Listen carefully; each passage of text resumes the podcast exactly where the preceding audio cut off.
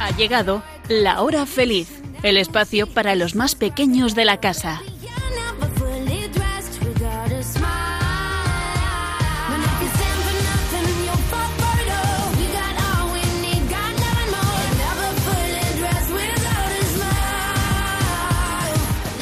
Hola amiguitos, ¿cómo estáis? Bueno, confío en que todos vaya muy bien, así como los exámenes o los trabajos o los deberes que tenéis que realizar.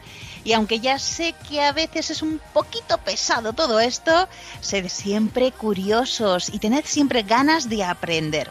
Bueno, están conmigo en este programa de la hora feliz Elena, Blanca, Nuria y Sonia. Hola chicas, ¿qué tal estáis?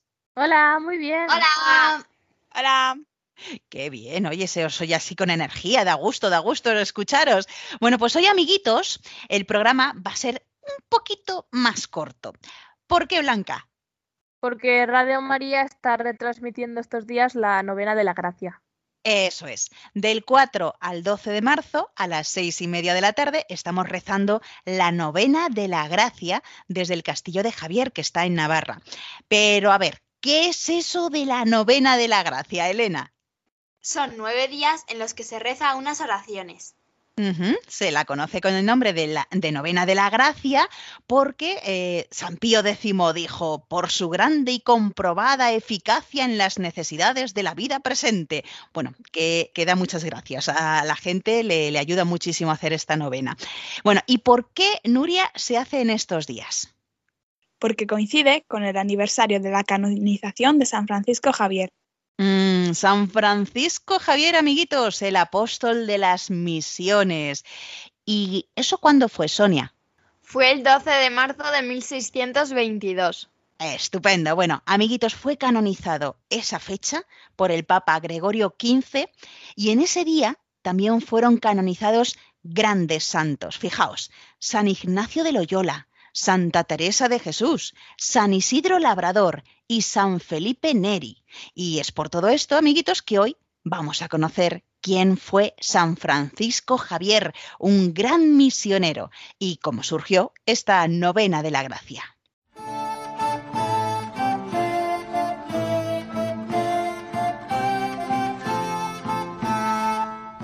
Francisco Javier nació en el castillo de Javier, en Navarra, en 1506.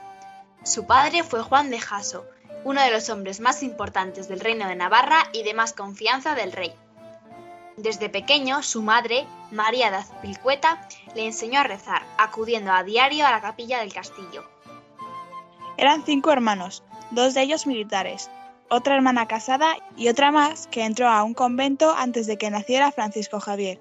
Él era el Benjamín de la familia.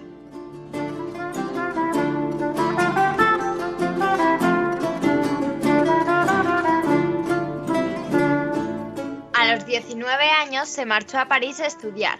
Como los estudios se le daban muy bien, se volvió un poco vanidoso, arrogante y poco humilde. Además, le gustaba divertirse y se rodeó de compañeros no muy aconsejables. Menos mal que compartía habitación con el bueno de Pedro Fabro. Además, conoció a Ignacio de Loyola, aunque al principio no le cayó muy bien. Poco a poco se hicieron amigos y en los momentos más difíciles siempre le echó una mano. Ignacio lo fue acercando a Jesucristo y le ayudó a darse cuenta del poco valor que tienen los bienes de la tierra y de lo mucho que valía ayudar a los pobres. Le decía, ¿De qué sirve ganar el mundo entero si pierdes tu alma? Aquí se cumplió exactamente la frase del libro del eclesiástico que está en el Antiguo Testamento y que dice, encontrar un buen amigo es como encontrarse un gran tesoro. La amistad con San Ignacio transformó por completo a Javier. Poco a poco, Jesucristo fue ganando espacio en la vida de Javier, sobre todo tras hacer un retiro especial que el mismo Ignacio había desarrollado basado en su propia lucha por la santidad. Se trata de los ejercicios espirituales. Francisco fue guiado por Ignacio en aquellos días de profundo combate espiritual y quedó muy transformado por la gracia de Dios. Comprendió las palabras de Ignacio. Un corazón tan grande y un alma tan noble no pueden contentarse con los efímeros honores terrenos. Tu ambición debe ser la gloria que dura eternamente. Cuando acaba sus estudios, Francisco Javier ya ha decidido dedicar su vida a enseñar a los demás hombres la fe en Dios. En 1534 fue una de las siete personas con las que Ignacio de Loyola funda la Compañía de Jesús, los jesuitas. Hicieron voto de absoluta pobreza y resolvieron ir a Tierra Santa para comenzar desde allí su obra misionera, poniéndose en todo caso a la total dependencia del Papa. A los 31 años recibió la ordenación sacerdotal en Venecia. Tras tener que abandonar el proyecto de ir a Tierra Santa por problemas de transporte y las guerras que había, se dedican a enseñar el catecismo y predicar en Roma y otras ciudades italianas.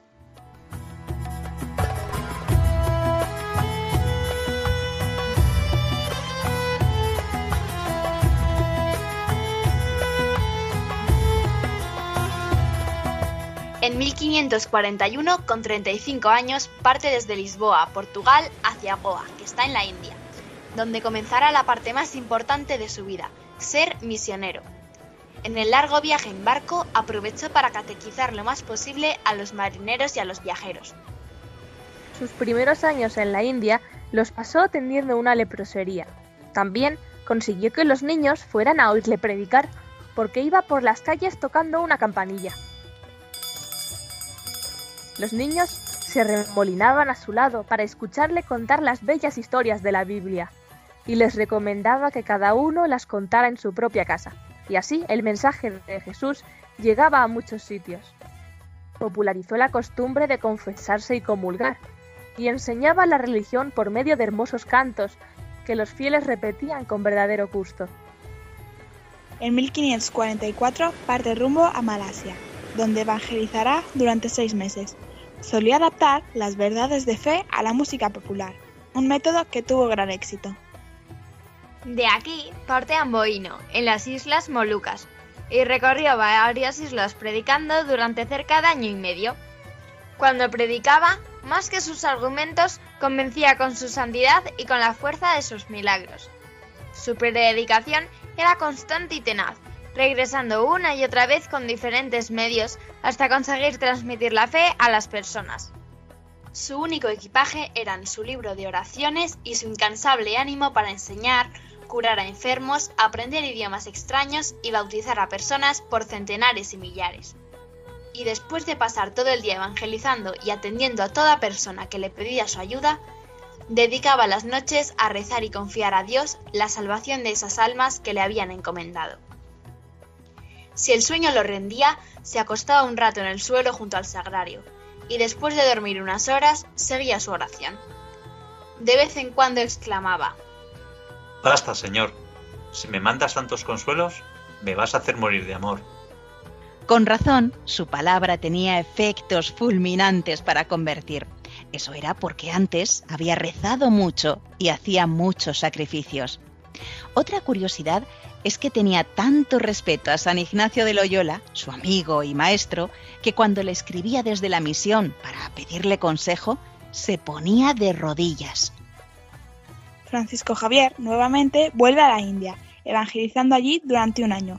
Cuando los enfermos eran demasiados para poder atenderlos a todos, les entregaba su rosario, que llevaba siempre al cuello, y su solo contacto los aliviaba.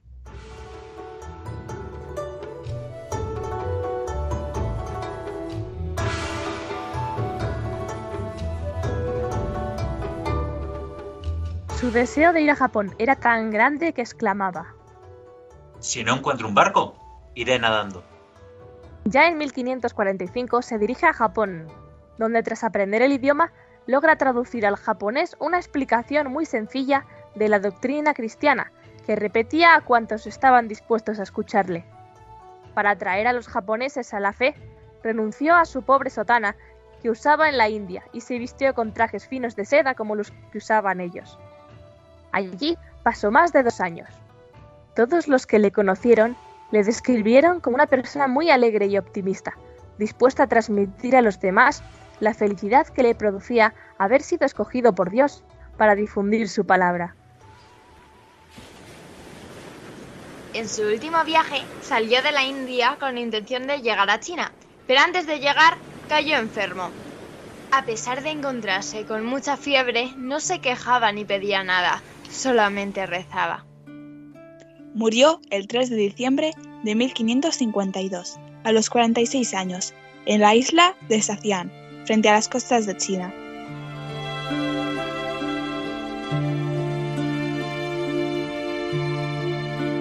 Fijaos que comenzó a ser misionero a los 35 años y murió a los 46.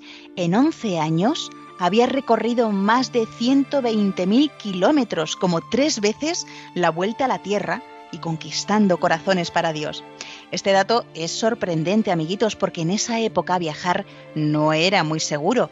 Naufragó tres veces en el mar y en una ocasión pasó dos días sobre las olas agarrado a un madero y cuando más tarde quisieron llevar sus restos a Goa, en la India, encontraron su cuerpo incorrupto y así se conserva en la actualidad en la Basílica del Buen Jesús, que está en Goa. Ya hemos dicho además que fue canonizado en 1622 junto a su gran amigo San Ignacio de Loyola, Santa Teresa de Jesús, San Isidro Labrador y San Felipe Neri. Y su fiesta se celebra el 3 de diciembre, que es cuando partió a la casa del Padre. En 1904, San Pío X le nombra patrono de las misiones, por haber consagrado su vida a la predicación del Evangelio, hasta los confines de la tierra, y porque, sin duda, fue uno de los misioneros más grandes que han existido. Ha sido llamado el gigante de la historia de las misiones. De Javier viene la palabra Javierada, que es una peregrinación que hacen miles de personas cada año hacia el castillo de Javier, porque van a visitar el lugar donde nació este gran santo y también rezar ante la imagen del Cristo que parece sonreír, ante la que Francisco Javier rezó tantas veces y que según dicen sudó sangre cuando Francisco Javier agonizaba allá lejos, en esa isla frente a las costas de China.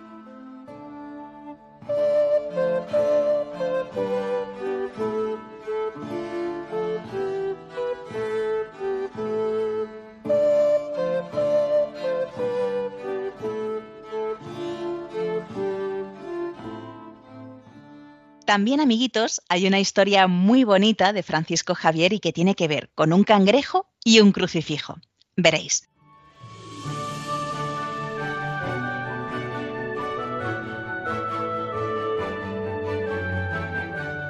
En 1545, considerando que su misión en la India pues, se había completado, Javier emprende un viaje a Malaca, en Malasia. Y desde allí, pues continúa en un viaje marítimo de más de 6.000 kilómetros hasta las Islas Molucas, Indonesia, o también llamadas las Islas de las Especias. En cuantos lugares visita, Francisco Javier predica y transcribe a las lenguas locales sus enseñanzas religiosas. Bueno, pues eh, Francisco Javier viajaba de una isla a otra en una embarcación nativa muy rudimentaria y un día se levantó una gran tormenta que hacía peligrar la embarcación y estaba a punto de volcar. Él tenía en su mano un crucifijo y rezaba al Señor. Luego metió el crucifijo en el mar embravecido Inmediatamente se calmó y la tormenta desapareció, pero desafortunadamente el crucifijo se le cayó de la mano y desapareció en el mar. Él estaba muy triste porque ese era un crucifijo muy especial para él, por eso rezó al Señor para que pudiera encontrarlo. Bueno, pues al día siguiente, cuando llegaron a una playa, Francisco Javier ve salir del mar a un cangrejo que sujetaba entre sus pinzas su crucifijo. Él dio gracias a Dios y bendijo al cangrejo, que volvió a meterse en el mar. Bonita historia, ¿verdad?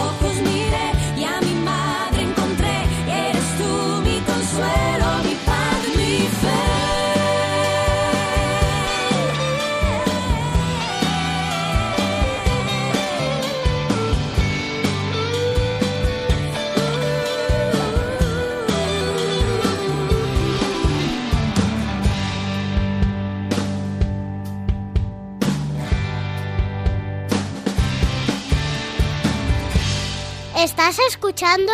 El programa de los niños de Radio María. Y ahora, amiguitos, vamos a conocer cómo surge la novena de la gracia. Tuvo su origen en un estupendo milagro de San Francisco Javier y se divulgó rápidamente. Os la contamos. Con ocasión de adornar un altar en Nápoles para la fiesta de la Inmaculada Concepción en 1633, cayó desde los andamios un martillo de dos libras de peso, casi un kilo, que hirió mortalmente al padre Marcello Mastrilli, de la Compañía de Jesús, destrozándole la sien derecha.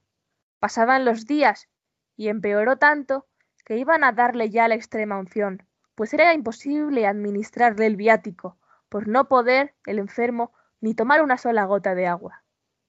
Pero cuando estaban pensando en esto, en ese momento, el padre Mastrilli se levanta sano y recuperado totalmente. La herida había desaparecido. La cicatriz no se notaba. El sacerdote se sentía restablecido así de repente. Bien temprano celebró su misa y dio la comunión a muchas personas que fueron a ver este prodigio. Subió enseguida al púlpito y entonces explicó al pueblo de Nápoles el secreto. Viéndose herido y sin esperanza de vida, había hecho voto, en honor a San Francisco Javier, de ir a las misiones, a la India, si le concedía la salud. La última noche se le había aparecido el propio santo animándole a cumplir su voto y recibir el martirio en el Japón, como así sucedió después. El padre Mastrilli prometió la especial ayuda del santo a cuantos le invocaran, y también recomendó hacerle una novena. Más tarde, el padre Alejandro Filippuzzi, también curado por el santo en 1658, compuso la novena y fijó como fecha para su realización del 4 al 12 de marzo, aniversario de su canonización, aunque puede hacerse en cualquier época del año. Desde entonces, esta devoción se ha divulgado rápidamente por todas partes.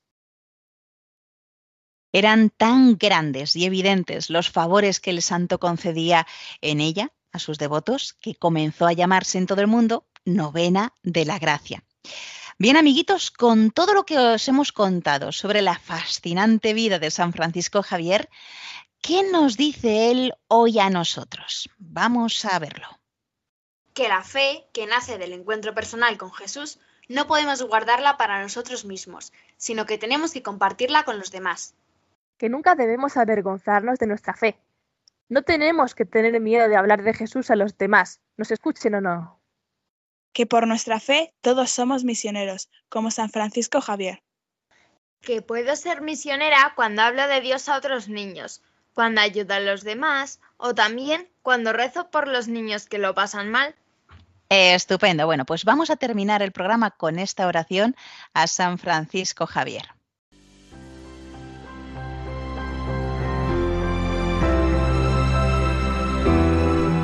San Francisco Javier, hazme participar de tu espíritu misionero.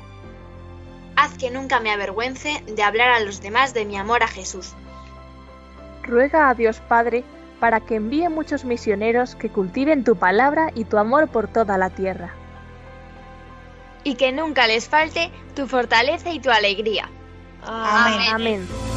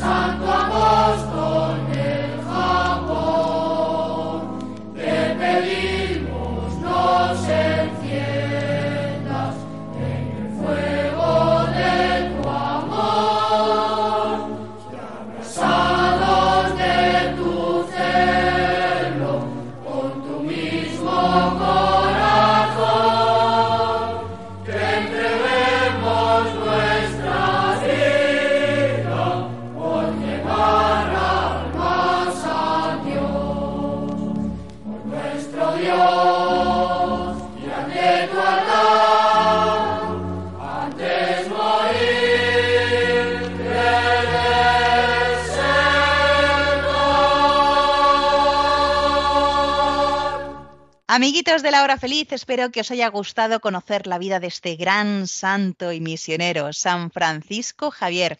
Si ya le conocíais o sabéis alguna anécdota sobre él, pues nos lo podéis contar escribiendo al programa. Lo podéis hacer de dos formas. Una es por email. Horafeliz2 arroba radiomaria.es. O si queréis por carta. Tenéis que poner en el sobre que es para Radio María la hora feliz 2 y la dirección es Paseo de los Lanceros 2, primera planta, 28024, Madrid. Y también os recordamos que podéis volver a escuchar de nuevo este programa u otros anteriores en el podcast de Radio María. Para ello tenéis que entrar en la página web www.radiomaria.es y buscar ahí La Hora Feliz de Yolanda Gómez. Bueno, pues gracias Elena, Blanca, Nuria y Sonia por estar de nuevo aquí en La Hora Feliz. Gracias, chicas. De nada, hasta la próxima. y hasta el próximo programa. Bueno, pues ahora, amiguitos, os dejamos con la novena de la gracia desde el Castillo de Javier en Navarra. Nos volveremos a encontrar, si Dios quiere, dentro de dos semanas. Y vosotros sed buenos. Sí, se puede. Sí se puede. Un fuerte abrazo para todos y sed felices.